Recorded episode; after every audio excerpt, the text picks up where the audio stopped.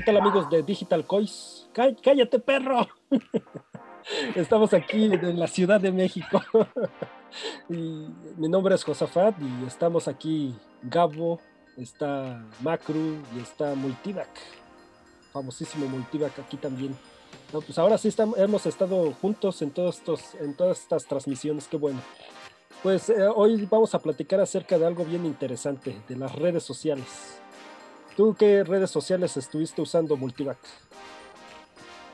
Uy, pues yo desde las primeras que me acuerdo, el Messenger, aunque no sé si esa sea una red social, eh, pues el, el, ICQ, aunque también no sé si era red social, son más como de mensajería, ¿no? Sí, pero se usaban como redes sociales porque no había más en ese entonces. Sí, porque pasaba unas horas ahí enfrente de la computadora, ¿no? sí, y platicabas uno a uno, era bien interesante platicar así. Eh, y el High Five, el, el MySpace. De hecho, yo me, me hice de alguna novia a través del MySpace y tenía también mi MySpace de música. Y ya después pues empezó a salir el Facebook y ya todo todo lo que lo que se vino después. Pero al principio sí esas esas eran como las redes sociales el high el high five el MySpace todos esos sí yo me acuerdo que había uno que se llamaba Burundis. De hecho había un programa Burundis también en, el canal 5 que era acerca de, de esos personajes que era un chat en donde toda la gente pues, se metía y empezaba a platicar, pero bueno, eh, apenas existía el Hotmail, el, el, Messenger de Hotmail también. Entonces era bien interesante las redes sociales en ese entonces porque pues, todos se podían conocer y de todas, de todas partes del mundo también. El High 5 también era buenísimo en ese entonces. Como dices, el MySpace, pues yo creo que todos tuvimos MySpace en, en algún momento. Tú, este Gabo, ¿qué, ¿qué tuviste de redes sociales? No, amigo, te fallo. Ahí si no, tuve redes sociales ni tengo. Como dice Armando, si tengo nada más Faces porque ahí está, porque se necesita en algún momento para alguna información, pero realmente no, no soy muy dado a eso. Antes sí, pero ahora como que siento que es mucha pérdida de tiempo, me consumía mucho tiempo y estar viendo cosas que no me llamaban la atención, pero seguías buscando, ¿no? A ver qué encontrabas pues es que hay de dos, que seamos como nosotros creativos, que, creamos contenido, o la otra de que seamos consumidores también, ¿no? Pero ¿a poco no tienes YouTube? Eh, YouTube es una red social a fin de cuentas. Ah, no, como tal, no, o sea, ya ves que creas la cuenta de Gmail y todo y puedes tener tu canal, pero realmente no lo utilizo como tal. No, es que realmente los inicios de YouTube eh, y ahorita sigue siendo una red social, o sea, eh, tú cuando tienes un YouTube puedes contestarle con otro video a otro, a otro youtuber. Antes era muy, muy generacional eso, pero bueno, ahorita poco a poco se ha ido bajando esa forma de, hacer red social. ¿Y tú, este Armando, qué, redes sociales tuviste? Pues que, igual, no sea, que no sea Skype, por favor. igual mensajerías empecé con ello y sí, también me, me aparté mucho porque recuerdo que en algún momento de, mi vida llevé un, curso de, estas escuelas que te enseñan a usar todo lo que es Office y, pues aprender no todo lo que es eh, las paqueterías de este tipo. Eh, no sé si puedo decir el nombre de la, de la escuela donde iba, es muy famosa aquí en el CSPM. Ah, y me metí nada más para, para este pues para aprender porque yo recuerdo que pues en aquel entonces mi generación era la que estaba partiendo de los cuadernos convencionales y clases convencionales. Aquí ya los maestros te mandaban todo por tu correo electrónico tenías que crear tu correo electrónico. O, te daba hueva, no lo creabas y hasta el final del curso y te das cuenta que debías un buen de tareas, no sé. A mí me pasó eso, ¿no? Pero había una maestra en específico, recuerdo muy bien que nos metió mucho miedo los que estábamos ahí porque nos decía que Facebook, y o sea, si uno investiga, es dueño de tus fotos, es dueño de la información que tú subes y pueden hacer con ella lo que quieran. Incluso este, si tú quieres salirte y quieres que borren todas las fotos, tienes que entrar en un juicio. Ah, con Facebook sí lo ganas, pero tienes que invertirle, ir hasta Estados Unidos, hasta un lugar en específico, meter esta demanda y sí, lo borran todo, pero es todo un proceso. realmente las fotos le pertenecen y vienen en el contrato, ¿eh? en, el, en, estos anuncios de, privacidad y todo que, tienen, ahí viene toda esa información. Entonces, al meterme todo ese miedo, porque nos metió también pues, casos de gente que roba las fotos y las cambia y, hace uso pues para otros fines de tu información, sobre todo de jovencitas eh, atractivas o algo.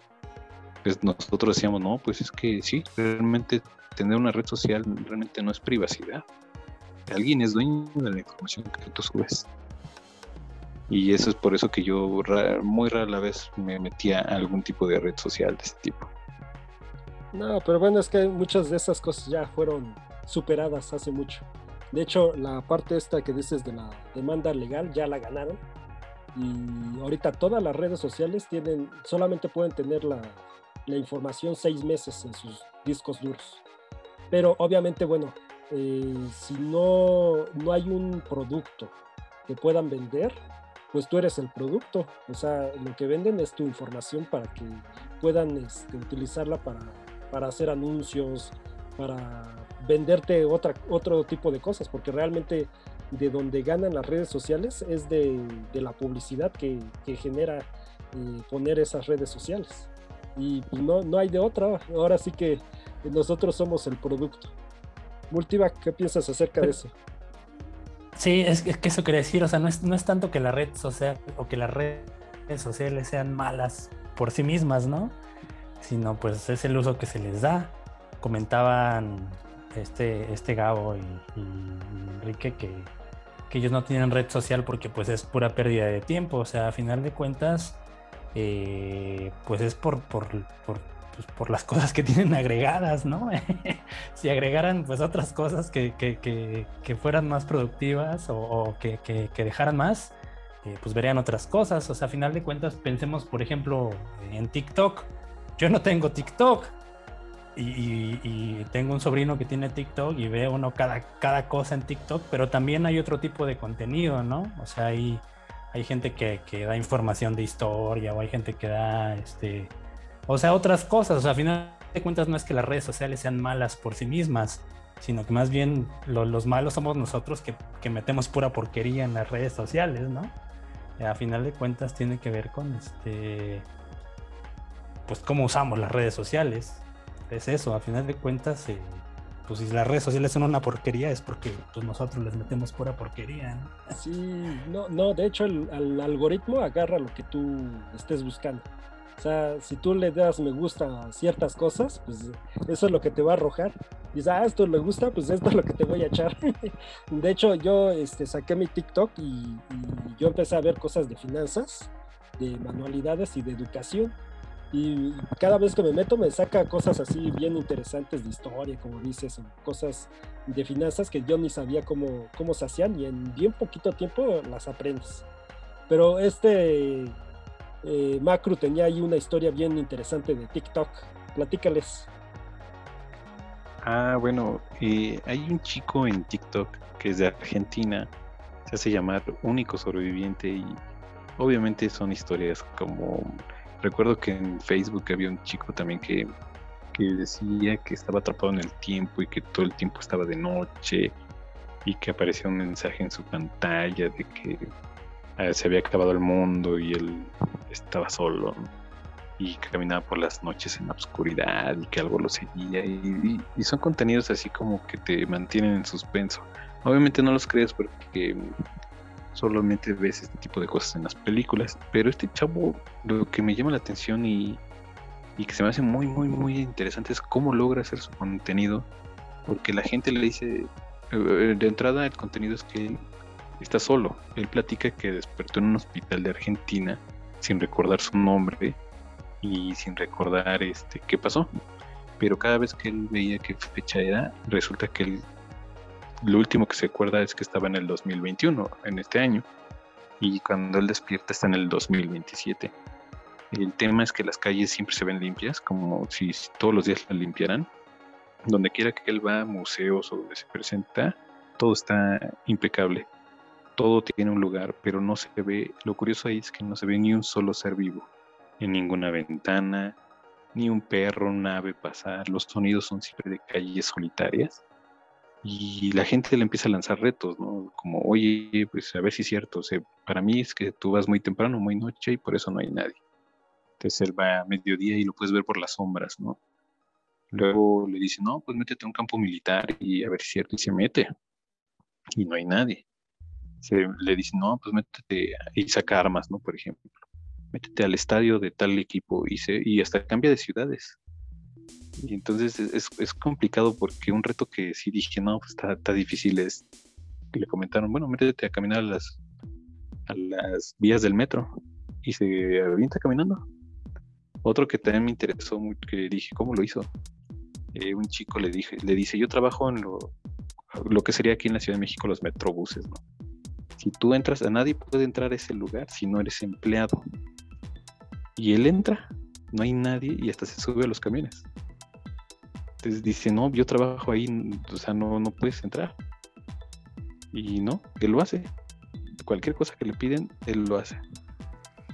Y lo chistoso es que encuentra así que recortes de periódico o algo diciendo que algo pasó con la pandemia de ahorita, algo no sé qué, qué sucedió, que, que él está en, en, ese año atrapado. Y hay un tipo de conexión. Obviamente es parte del suspenso que él crea, pero lo que me llama mucho la atención es qué usa, qué aplicaciones usa como para sacar esos videos, cómo hace su contenido, es lo que me llama la atención. Ha de ser un tipo de fotomontaje o algo por el estilo que, que hace para poder sacar cada uno de los videos. Porque si no, de otra forma está, está muy difícil este, tener eh, pues so, solitariamente todo, ¿no? Y, pero bueno, este, lo pueden buscar ahí como único sobreviviente en TikTok. Y está buenísimo, ahí chequen. Pero pues así como esta historia, pues encontramos un buen de creativos en, en TikTok, en YouTube, en Instagram, en todos lados. Bueno, la cuestión es de que ahorita los chavitos piensan las cosas y lo hacen. O sea, sin necesidad de, de, que necesiten que les paguen algo, algo por el estilo, lo hacen por, por, pura diversión. Y ya después, cuando ya llevan mucho tiempo haciendo esto, pues eh, empiezan a tener suscriptores y las compañías se empiezan a interesar por ellos. Por eso pueden monetizar y pueden ir creciendo poco a poco. A comparación, bueno, en YouTube, este, la ventaja que tiene pues, es que te monetiza desde un principio. Ya ahorita, bueno, también en TikTok eh, ya, ya llegaron las, los anuncios publicitarios y también ya pueden generar este dinero. Ya próximamente ya van a tener el sistema de monetización.